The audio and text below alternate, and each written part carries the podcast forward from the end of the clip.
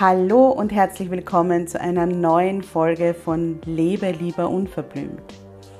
Deinem Podcast, der dich bestärkt, zu dir zu stehen, wie du bist und endlich das zu tun, was sich für dich richtig gut anfühlt, egal was alle anderen sagen.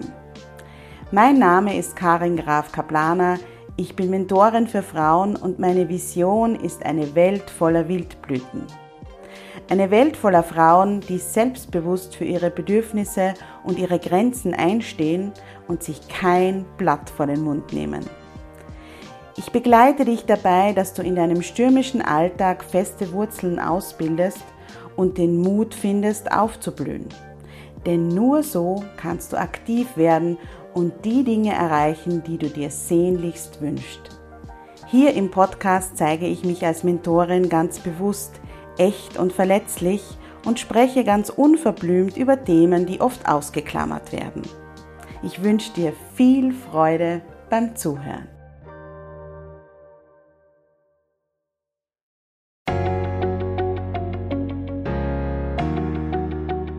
Hallo und herzlich willkommen zu einer neuen Jubeltöne Podcast Folge. Heute gibt es eine Wunschfolge meiner Followerinnen auf Instagram.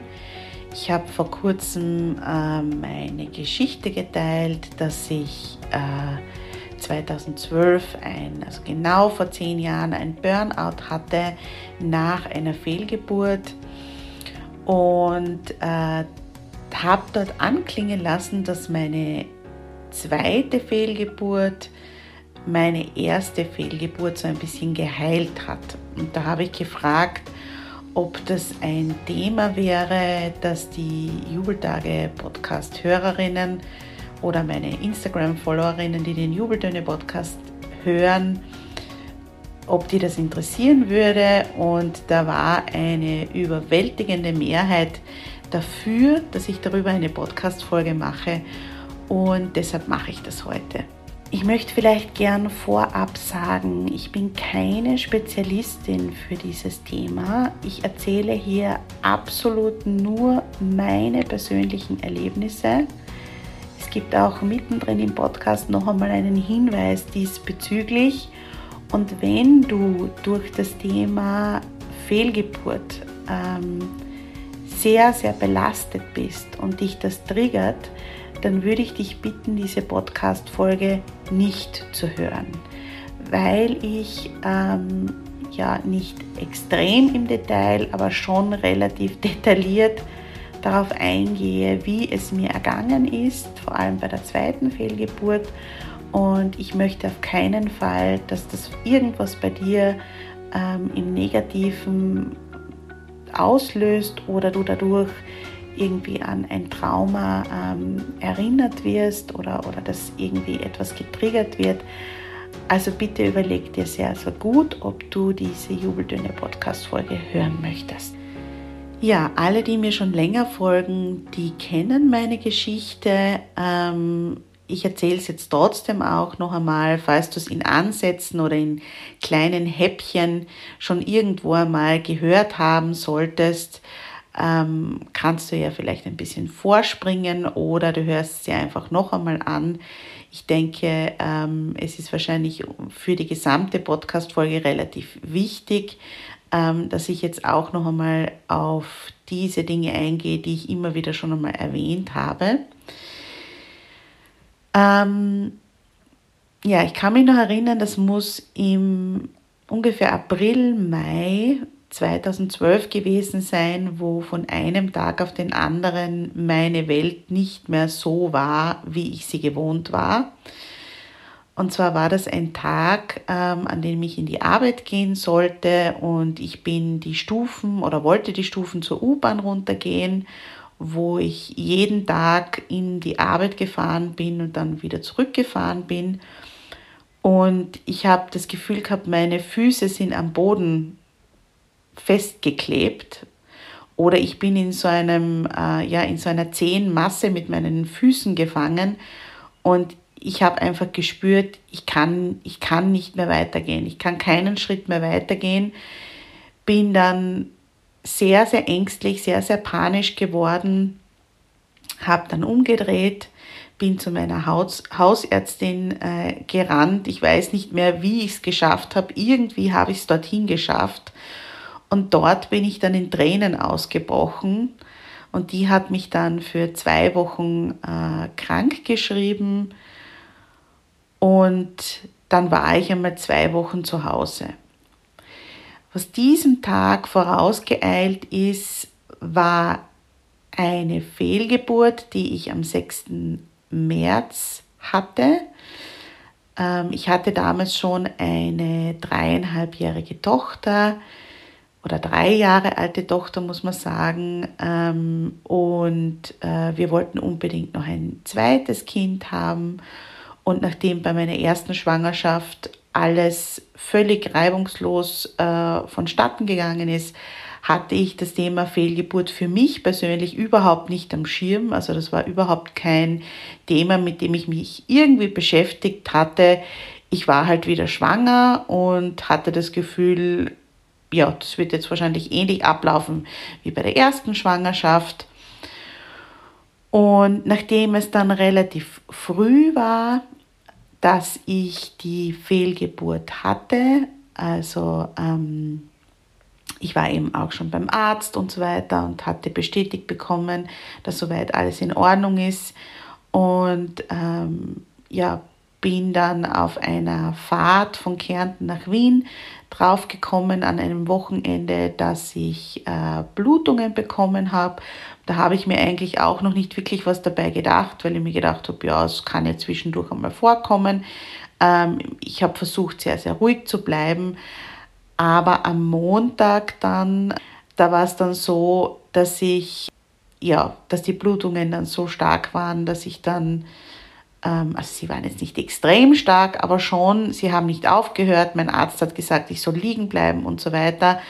Und ich bin dann äh, zu ihm ins Krankenhaus, weil er auch im Krankenhaus tätig ist. Und während er mich untersucht hat, ähm, ja, war dann sozusagen äh, schon ganz, ganz klar, also das wird nichts mehr und da ist sozusagen alles schon am, am, am Arbeiten in meinem Körper, um den natürlichen Lauf sozusagen, dem Ganzen den natürlichen Lauf zu lassen. Ich war natürlich sehr, sehr traurig, aber es ging damals alles so schnell. Mein Arzt hat dann zu mir gesagt, ja, ich müsste heute noch eine Curettage machen und ähm, ich wurde dann direkt vom AKH in ein privates Krankenhaus äh, verlegt, beziehungsweise mein Mann hat mich dann dorthin gebracht. Ja, und es war überhaupt keine Debatte, ob das jetzt gut ist, ob das jetzt äh, okay ist, ob ich jetzt nochmal darüber nachdenken sollte, ob ich das möchte oder nicht sondern es war einfach, ja, die Empfehlung des Arztes. Ich war damals in einer völligen Ausnahmesituation, mein Mann auch. Und äh, wir haben uns einfach an die Empfehlung des Arztes gehalten. Und ich hatte dann am Abend, äh, das hat relativ lang dann gedauert, bis ich einen Termin bekommen habe an dem Tag, also relativ lang, ich habe eh am gleichen Tag einen Termin bekommen, aber eben am Abend hatte ich dann äh, die Curettage, ähm, habe dann dort äh, übernachtet und bin dann am nächsten Tag in der Früh entlassen worden. Und ich habe dann, kann ich mich noch gut erinnern, meinen Arzt gefragt, wie lang bin ich jetzt krank geschrieben? Ähm, und er hat dann zu mir gesagt, naja, ein, zwei Tage. Äh, und äh, ich kann eh froh sein, sozusagen, wenn ich ein, zwei Tage daheim bleiben kann. Und ja, da sollte jetzt dann nichts mehr sein und dann sollte ich schon wieder arbeiten gehen. Also das, äh, da ist ja jetzt nichts Großartiges passiert. Ähm, und äh, so schlimm ist das alles nicht. Und ja, ein, zwei Tage würde er mich krank schreiben, aber dann sollte das mit dem Arbeiten schon wieder funktionieren. Und im Nachhinein betrachtet äh, muss ich sagen, dass diese Aussage des Arztes mich dann schon in gewisser Weise auch sehr beeinflusst hat, weil ich mir dann im Nachhinein, immer eingeredet habe, da ist ja nichts passiert. Und da war ja nichts Besonderes. Und das war ja eh so früh und äh, das passiert so vielen Frauen und ja, ich, ich werde mich da jetzt nicht hineinsteigern. Hatte dann ja, wie gesagt, ähm, meine dreijährige Tochter auch zu Hause und einen sehr, sehr intensiven Job auch und habe mich dann einfach total, ich war damals noch angestellt in meinem äh, in meinen Job hineingeschmissen und wirklich ganz, ganz viel gearbeitet. Und als ich von der Arbeit nach Hause gekommen bin, habe ich sie von der Schule, äh, von, von der Schule, vom Kindergarten abgeholt und äh, war dann mit Hausarbeit und ähm, Mama sein und allem Möglichen bis am Abend beschäftigt und habe mich so wirklich ähm, abgelenkt. Und das ist jetzt zehn Jahre her. Und bei allem, was ich nach diesen zehn Jahren jetzt weiß durch meine persönliche Weiterentwicklung, erstaunt es mich immer wieder, wenn ich daran zurückdenke, dass ich meiner Trauer und meiner ja, Irritation und so weiter überhaupt keinen Raum damals gegeben habe. Also ich habe meine Gefühle überhaupt nicht zugelassen und immer wenn irgendwas so hochgekommen ist, dann habe ich es runtergedrückt oder habe es weggedrückt oder versucht zu verharmlosen.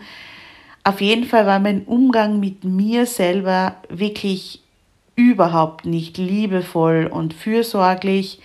Ähm, mein Mann, das muss ich dazu sagen, äh, war damals sicherlich auch mit der Situation sehr überfordert und ich bin mir nicht sicher, ob nicht vielleicht sogar auch ein bisschen traumatisiert, weil er hat auch überhaupt nicht damit gerechnet. Wir haben beide nicht damit gerechnet und ähm, keiner von uns beiden hatte damals äh, ja die Reflektiertheit, dem anderen zu sagen, du, äh, da ist jetzt was passiert, wir dürfen trauern oder wir dürfen äh, Zeit dafür brauchen, das zu verarbeiten. Da haben wir uns gegenseitig im Gegenteil eher immer versucht, äh,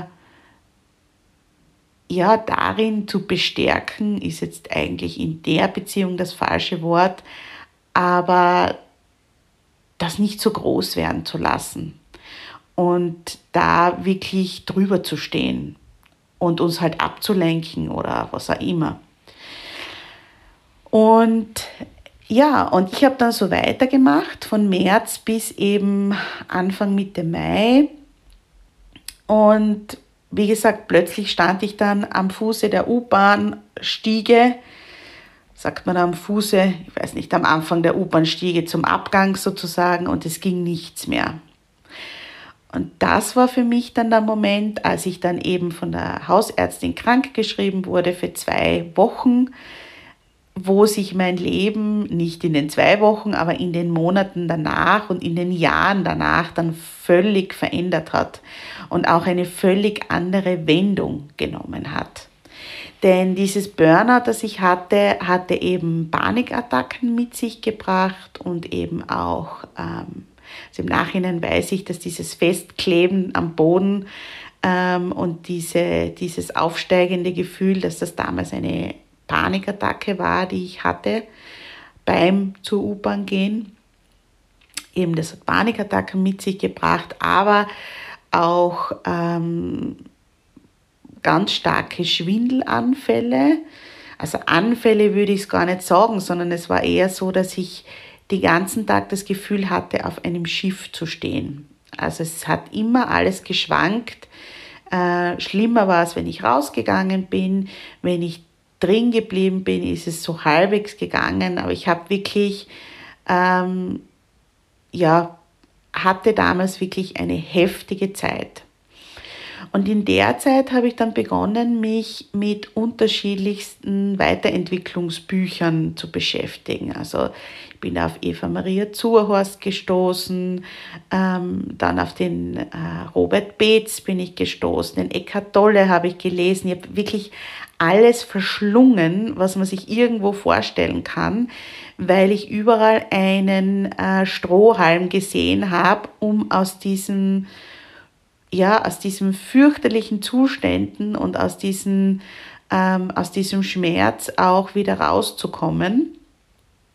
Und bin dann irgendwann einmal auch eben auf meine Achtsamkeitsausbildung gekommen und habe dann die MBSR-Ausbildung gemacht, dann die MSC-Ausbildung, also Mindfulness-Based äh, Self-Compassion nennt sich das.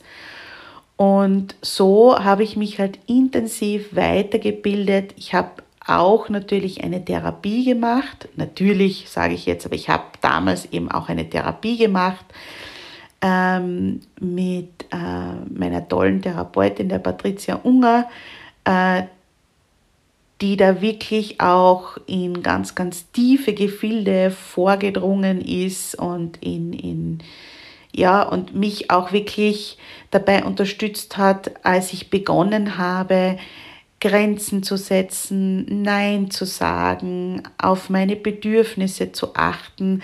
Das waren alles Dinge, die ich vor diesem Ereignis und vor diesem Burnout nicht kannte und die ich so für mich nicht gelebt habe. Auch die Verbindung zu ja eben meinen körperlichen Bedürfnissen oder äh, die Verbindung zur Natur und so weiter.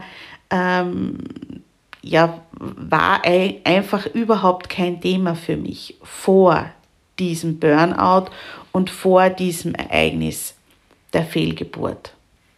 Ja, und ich bin dann auch relativ schnell wieder schwanger geworden. Also am 12. März des Folgejahres ähm, ist dann meine zweite Tochter auf die Welt gekommen, also am 12. März 2013. Das heißt, ähm, das ist dann, hat dann sehr schnell äh, geklappt und ich war die ganze Schwangerschaft, muss ich sagen, nicht so entspannt wie bei meiner ersten Tochter. Das kann man sich vorstellen. Ähm, nämlich einerseits durch das Erlebnis der Fehlgeburt, aber andererseits auch, weil es mir persönlich noch immer nicht so gut ging und ich mich nicht so stabil gefühlt habe. Allerdings ähm, ja, ist alles gut gegangen und äh, ich habe mich dann eben äh, weiterentwickelt und weiter beschäftigt und dann bin ich auch aus meinem Job ausgestiegen, habe dann Jubeltage und Confidelia, mein IT-Beratungsunternehmen, gegründet. Und ich weiß heute ganz, ganz bestimmt, dass wenn ich dieses Erlebnis nicht gehabt hätte und auch das Burnout nicht gehabt hätte, dass ich äh, wahrscheinlich nicht so weit gekommen wäre, meinen äh, gut bezahlten Job, wo ich ja auch in Elternteilzeit war und so weiter, aufzugeben. Damals haben ganz viele zu mir gesagt, du kannst das doch nicht machen. Jetzt hast du einen gut bezahlten Job. Man muss dazu sagen, der war auch nur zwei U-Bahn-Stationen entfernt, oder sind es drei, was jetzt sind, zwei oder drei, äh, mit einer U-Bahn und so weiter, also extrem nahe und äh, wie gesagt, ich war in Elternteilzeit, unkündbar und so weiter. Also ja, konnte meine Arbeitszeiten frei einteilen. Aber für mich war einfach damals klar, das kann ich nicht mehr, das möchte ich nicht mehr. Und ähm, habe dann eben meinen Job aufgegeben und meine, mein Unternehmen gegründet. Und das ist jetzt auch schon, ja, ich bin sehr schlecht im Rechnen, aber acht Jahre mittlerweile her. Ja, und vor allem haben damals sehr viele Leute gesagt, du kannst doch nicht, wenn dein Kind jetzt äh, gerade auf die Welt gekommen ist. Und ich glaube, als ich im Unternehmensgründungsprogramm saß, war meine Tochter knapp ein Jahr alt. Da kannst du doch nicht jetzt äh, ein Unternehmen gründen und wie wird das funktionieren und so weiter. Ähm, es hat alles funktioniert. Hier auch noch einmal an dich. Falls dir irgendjemand einredet, dass was nicht funktioniert, dann sind das nur die Grenzen der anderen, die sie auf dich spiegeln. Das hat mit dir persönlich gar nichts zu tun.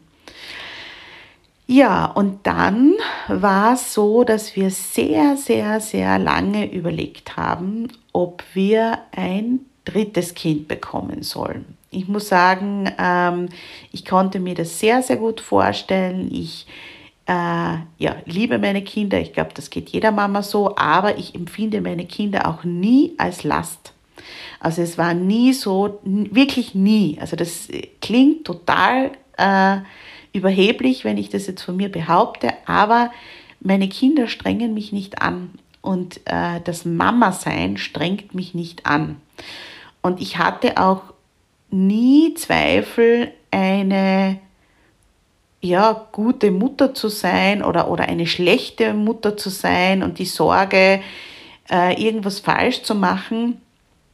Ich habe da eigentlich immer meiner Intuition vertraut und äh, ja, und in vielen Bereichen meines Lebens gibt es keine Leichtigkeit. Natürlich ist das auch bei mir so, ich bin auch nur ein Mensch. Aber was die Kinder betrifft, war es für mich immer total leicht. Ich habe da immer auch eine ganz gute Klarheit gehabt. Äh, die wissen, woran sie sind. Ich weiß, woran ich bin. Sie könnten ein bisschen mehr im Haushalt mithelfen. Das ist vielleicht das Einzige, ähm, was ich so ein bisschen verabsäumt habe. Aber im Grunde genommen war es für mich nicht, niemals eine Last. Und Trotzdem haben mein Mann und ich sehr, sehr lange überlegt, ähm, ja, weil wir auch beide sehr beruflich aktiv sind und ähm, für mich schon auch die Sache mit der äh, Fehlgeburt und so weiter im Raum stand. Und ich habe zu ihm gesagt, pff, also wenn ich das jetzt dann wieder erlebe, dann weiß ich nicht, da habe ich einfach irrsinnige, irrsinnigen Bammel davor und Angst davor, dass das wieder passiert und so weiter. Und dann haben wir uns dazu entschieden, ja, wir bekommen noch ein drittes Kind. Und äh, so wie es auch bei den anderen beiden war, war ich eigentlich viel, viel schneller schwanger, als äh, wir uns das vorgestellt haben. Wir waren aber überglücklich, äh, weil ich war dann doch schon Ende 30 und wir haben uns gedacht, ja, wer weiß, ob es dann überhaupt noch klappt und so weiter. Hat aber sofort geklappt und ähm, ich war auch extrem glücklich und dankbar und so weiter. Ja, und dann war es aber so, dass sich der Embryo nicht so entwickelt hat, wie er sich entwickeln hätte sollen. Also es war alles viel zu klein und ähm, für, die, für die jeweilige Schwangerschaftswoche.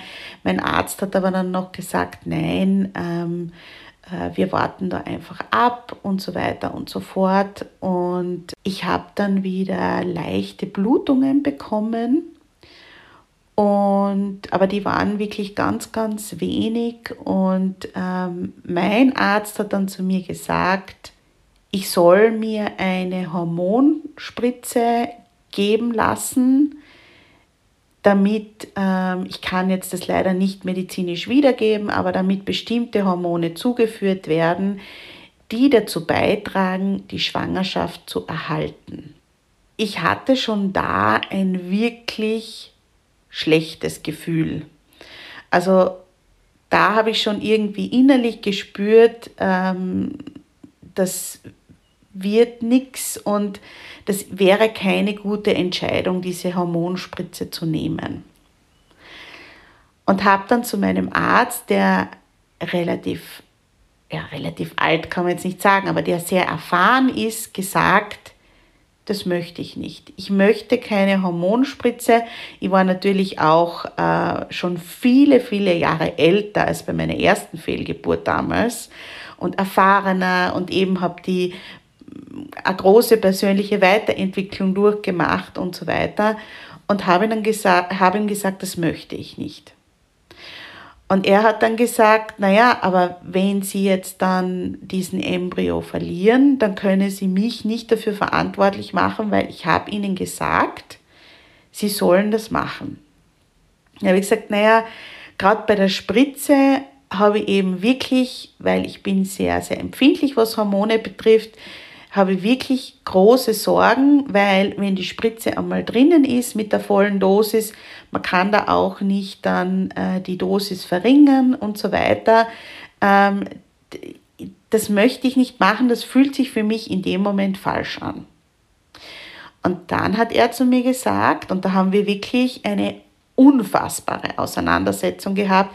Ich habe geweint, mein Mann war dabei, mein Arzt hat mich dann gefragt, was mit mir los ist und warum ich da jetzt herumweine und so weiter. Und ich habe gesagt, naja, ich bin halt mit den Nerven ziemlich am Ende. Ich habe irrsinnige Sorge vor einer Fehlgeburt und ähm, sie zwingen mich jetzt mehr oder weniger, mir eine Hormonspritze geben zu lassen. Und er hat gesagt, nein, zwingen tut er mich natürlich nicht, aber er würde mir empfehlen, wenn ich mir schon keine Hormonspritze geben lasse, dann soll ich zumindest ähm, Tabletten nehmen, die auch was zuführen, aber in einer geringeren Dosis, damit äh, ich unterstütze, dass diese Schwangerschaft erhalten bleibt. Okay, und ich habe mir dann gedacht, na gut, das ist ein guter Kompromiss, weil die Tabletten, wenn ich wirklich extreme Nebenwirkungen habe oder ähm, ja, sich für mich nicht mehr richtig anfühlt und so weiter, dann kann ich es zumindest absetzen. Und ich bin dann aus der Praxis rausgegangen und habe dann für zwei Wochen diese Tabletten genommen. Und die Tabletten ja, haben dann dazu geführt, dass die Blutungen, also diese kleinen Schmierblutungen dann auch aufgehört haben. Und in zwei Wochen oder ein, eineinhalb Wochen, ich weiß es jetzt nicht mehr genau, hätte ich dann oder sollte ich dann wieder zu ihm zur Kontrolle kommen. Ja, und als ich dann zu ihm zur Kontrolle gegangen bin, hat er mir dann gesagt, ähm, dass eben äh, die Schwangerschaft beendet ist weil ähm, eben sich äh, der Embryo nicht weiterentwickelt hätte und ähm, das Kind hätte sich nicht weiterentwickelt und es wäre auch kein Herzschlag zu sehen und so weiter. Und ich sollte jetzt mit diesen ähm, Hormontabletten aufhören, damit sozusagen ähm, die Natur ihren natürlichen Lauf geben kann und ähm, in dem Moment habe ich mir gedacht, und wenn er jetzt sagt, ich soll zu einer Curettage gehen, dann werde ich mich äh, mit Händen und Füßen dagegen wehren. Und spannenderweise, und ich muss sagen, ich kann es mir heute noch immer nicht erklären, warum er das gemacht hat hat mir dieser Arzt, der wirklich in allem ein extremes Risiko sieht und der überhaupt nicht naturverbunden ist, sondern dem das Wichtigste ist, dass alles medizinisch äh, gut abläuft, ist ja eh klar, ja, äh, ist logisch für einen Arzt, ähm, hat mir dann gesagt, ja, und wenn Sie möchten, äh, dann könnten Sie einen natürlichen Abgang versuchen. Und ich war damals wirklich von den Socken, weil ich, wie gesagt, das überhaupt nicht erwartet hätte. Ja, und er hat mich dann nach Hause geschickt und hat dann gesagt, ja, es könnte jetzt eben eine Zeit lang dauern, bis es dann wirklich losgeht und so weiter. Ich habe dann auch meine Hebamme kontaktiert. Ähm, ich glaube, das war sogar noch im Taxi nach Hause. Ähm, und ja, und habe ihr dann das erzählt und habe gesagt, ja, und ich habe mich wirklich für eine selbstbestimmte Fehlgeburt entschieden. Ich möchte es auf jeden Fall versuchen. Und wenn, ich, äh, wenn mich das überfordert, dann kann ich ja noch immer ins Krankenhaus gehen.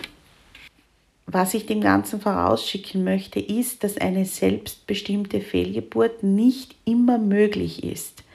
Also ganz wichtig hier auch zu sagen, das ist nicht die einzig richtige Möglichkeit und es ist auch manchmal wirklich extrem gefährlich, das zu tun, weil das kommt darauf an, wie weit die Schwangerschaft fortgeschritten ist, das kommt darauf an, wie das Ultraschallbild ausschaut und so weiter.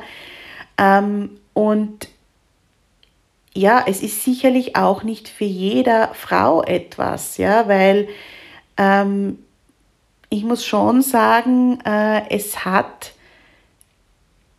für mich jetzt in meinem Fall niemals obwohl ich ein unfassbar ängstlicher Mensch bin und eigentlich kaum Vertrauen in, meinem Kör in meinen Körper habe, aber in der Beziehung, was meine Geburten und meine Schwangerschaften und eben auch die Kinder betrifft, ist das eine Ausnahme. Und es hat für mich nie in, der, in dem gesamten Prozess der Fehlgeburt nur einmal Angst gegeben oder Sorge, ich könnte das nicht schaffen oder Sorge, ich könnte etwas Falsches tun.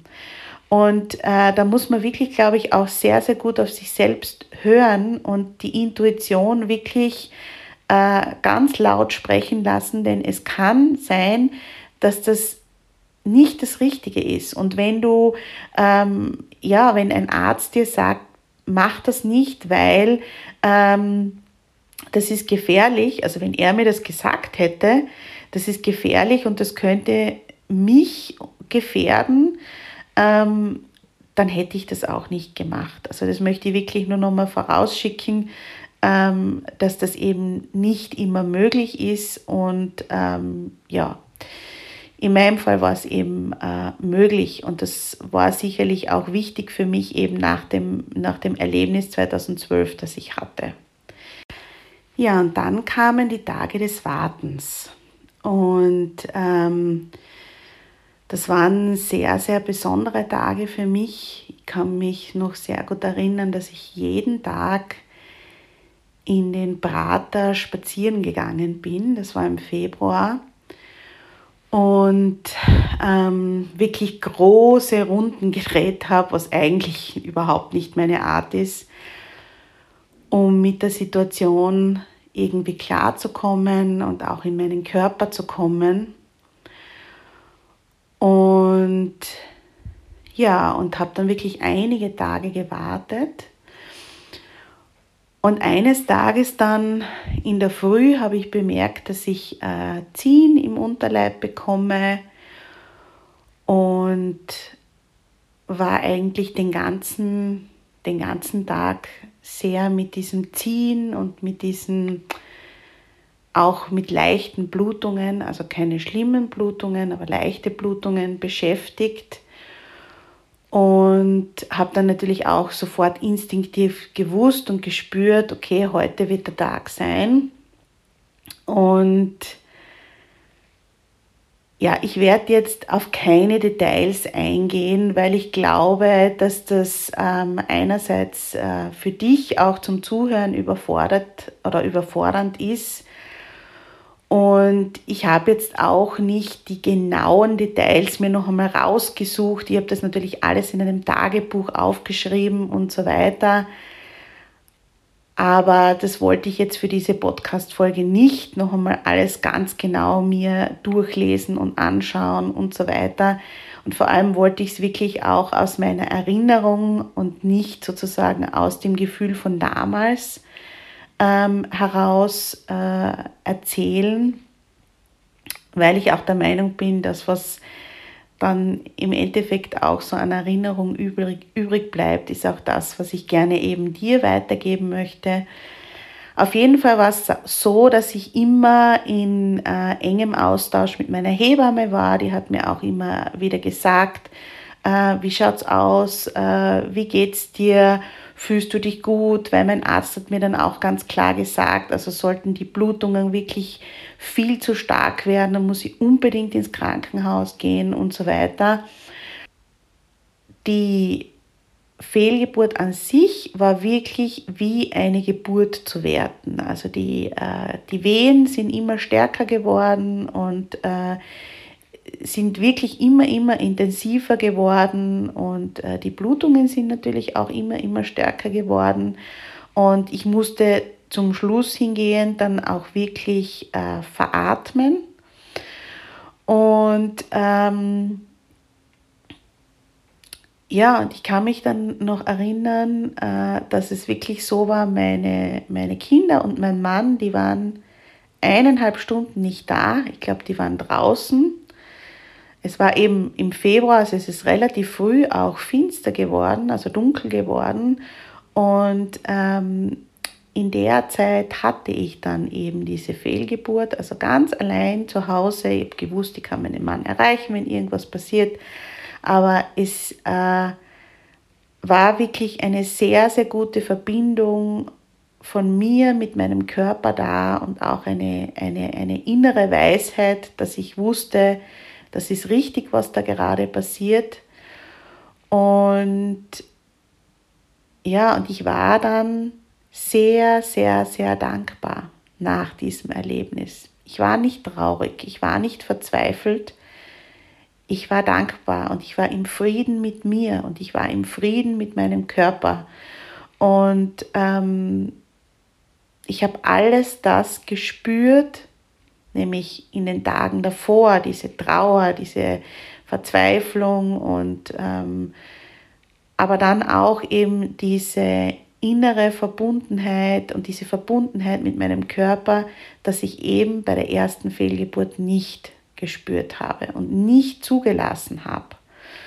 Und ich bin dann ähm, nachher, da ging es mir wirklich gut und ich war äh, sehr bei mir ähm, auf unsere Dachterrasse gegangen und äh, es war eine Vollmondnacht, es war der 19. Februar und es war, ja, ich glaube, ein paar Minuten bevor der Vollmond seine volle Größe erreicht hat und ich bin dann auf die Dachterrasse gegangen und habe dann auch noch Fotos vom Vollmond gemacht und ähm, ja und mich wirklich so von ganzem Herzen verabschiedet und deshalb hat meine zweite Fehlgeburt meine erste in gewisser Weise geheilt oder das Trauma meiner ersten geheilt, weil ich eben das bewusst anders machen durfte. Dafür bin ich sehr, sehr dankbar und ähm, ja, kann, kann nur sagen, dass das mit mir auch etwas gemacht hat. Was man natürlich auch sagen muss, ist, äh, ich habe kein Kind mehr bekommen danach. Ich habe auch wirklich mehrere Monate, wenn nicht vielleicht sogar ein, zwei Jahre noch überlegt, ob wir nicht doch noch ein drittes Kind bekommen sollten. Aber ich habe dann für mich beschlossen, äh, dass das Thema für mich abgeschlossen ist. Auch deshalb, weil wir ja vor dem dritten Kind sozusagen so lange überlegt haben, ob wir es überhaupt tun sollen. Das war also ein Hin und Her mit meinem Mann die ganze Zeit. Und dann haben wir eben, oder habe ich dann diese Fehlgeburt erlebt, oder wir haben alle diese Fehlgeburt erlebt, muss man dazu sagen. Ähm, auch die Kinder, die haben das auch mitbekommen. Und äh, ja, und für mich war dann einfach ganz klar die Botschaft, ein weiteres Kind äh, ist nicht mehr meine Aufgabe in diesem Leben. Und auch da konnte ich dann, das hat noch ein bisschen länger gedauert, Frieden damit schließen. Ja, und diese, diese Unsicherheit und diese, auch diese, dieser, diese, dieses Vertrauensverlust meinem Körper gegenüber durch eben diese vielen Schwindelattacken und so weiter, die ich dann im, im Burnout hatte, hat sich durch diesen, dieses Vertrauen, das ich eben während der Fehlgeburt und auch in den Tagen davor und danach hatte, ähm, total wieder ausgeglichen. Und äh, ich habe da wieder Vertrauen geschöpft. Es ist noch immer ein bisschen angeknackst, aber es ist auf jeden Fall schon besser. Und ja, dafür bin ich sehr, sehr dankbar.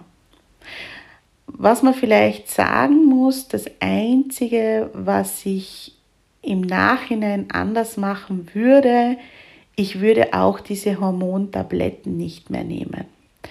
Weil in dem Moment, als der Arzt mir das vorgeschlagen hat, um die Schwangerschaft aufrecht zu erhalten, weiß ich jetzt im Nachhinein, dass ich damals schon instinktiv wusste, dass ich mich verabschieden soll. Und ich habe mir das auf oktroyieren lassen und äh, der Abgang wäre sicher früher gewesen und äh, wahrscheinlich noch natürlicher gewesen, wenn ich nicht mit diesen Hormontabletten die Schwangerschaft noch in dieser Zeit sozusagen ähm, künstlich hinausgezögert hätte, obwohl ich eigentlich intuitiv schon wusste, dass ich mich verabschieden soll. Aber ähm, ja, damals war ich nicht so weit und, und habe mir halt gedacht, ich möchte mir auch überhaupt keine Vorwürfe machen. Und ähm, ja, ich bereue das überhaupt nicht. Ich sage im Nachhinein, äh, ich habe damals für mich die allerbeste Entscheidung getroffen und äh, das ist immer so bei all meinen Entscheidungen. Ja, das war meine Geschichte, wie meine zweite Fehlgeburt meine erste geheilt hat. Und ich möchte jetzt ehrlich gesagt gar nicht mehr dazu sagen. Ich möchte jetzt auch nicht irgendwas folgen lassen, was du irgendwie für dich ableiten kannst oder was du, was du für dein Leben mitnehmen kannst. Ich glaube, das spürst du beim Zuhören ganz genau selbst. Und ich danke dir von ganzem Herzen fürs Zuhören. Ich weiß, das war heute wahrscheinlich keine so leichte Folge. Ähm, aber ich hoffe, du konntest spüren, wie dankbar ich für diese beiden Erlebnisse bin, weil sie mein Leben unfassbar geprägt haben. Und danke fürs Zuhören und bis zum nächsten Mal. Deine Karin.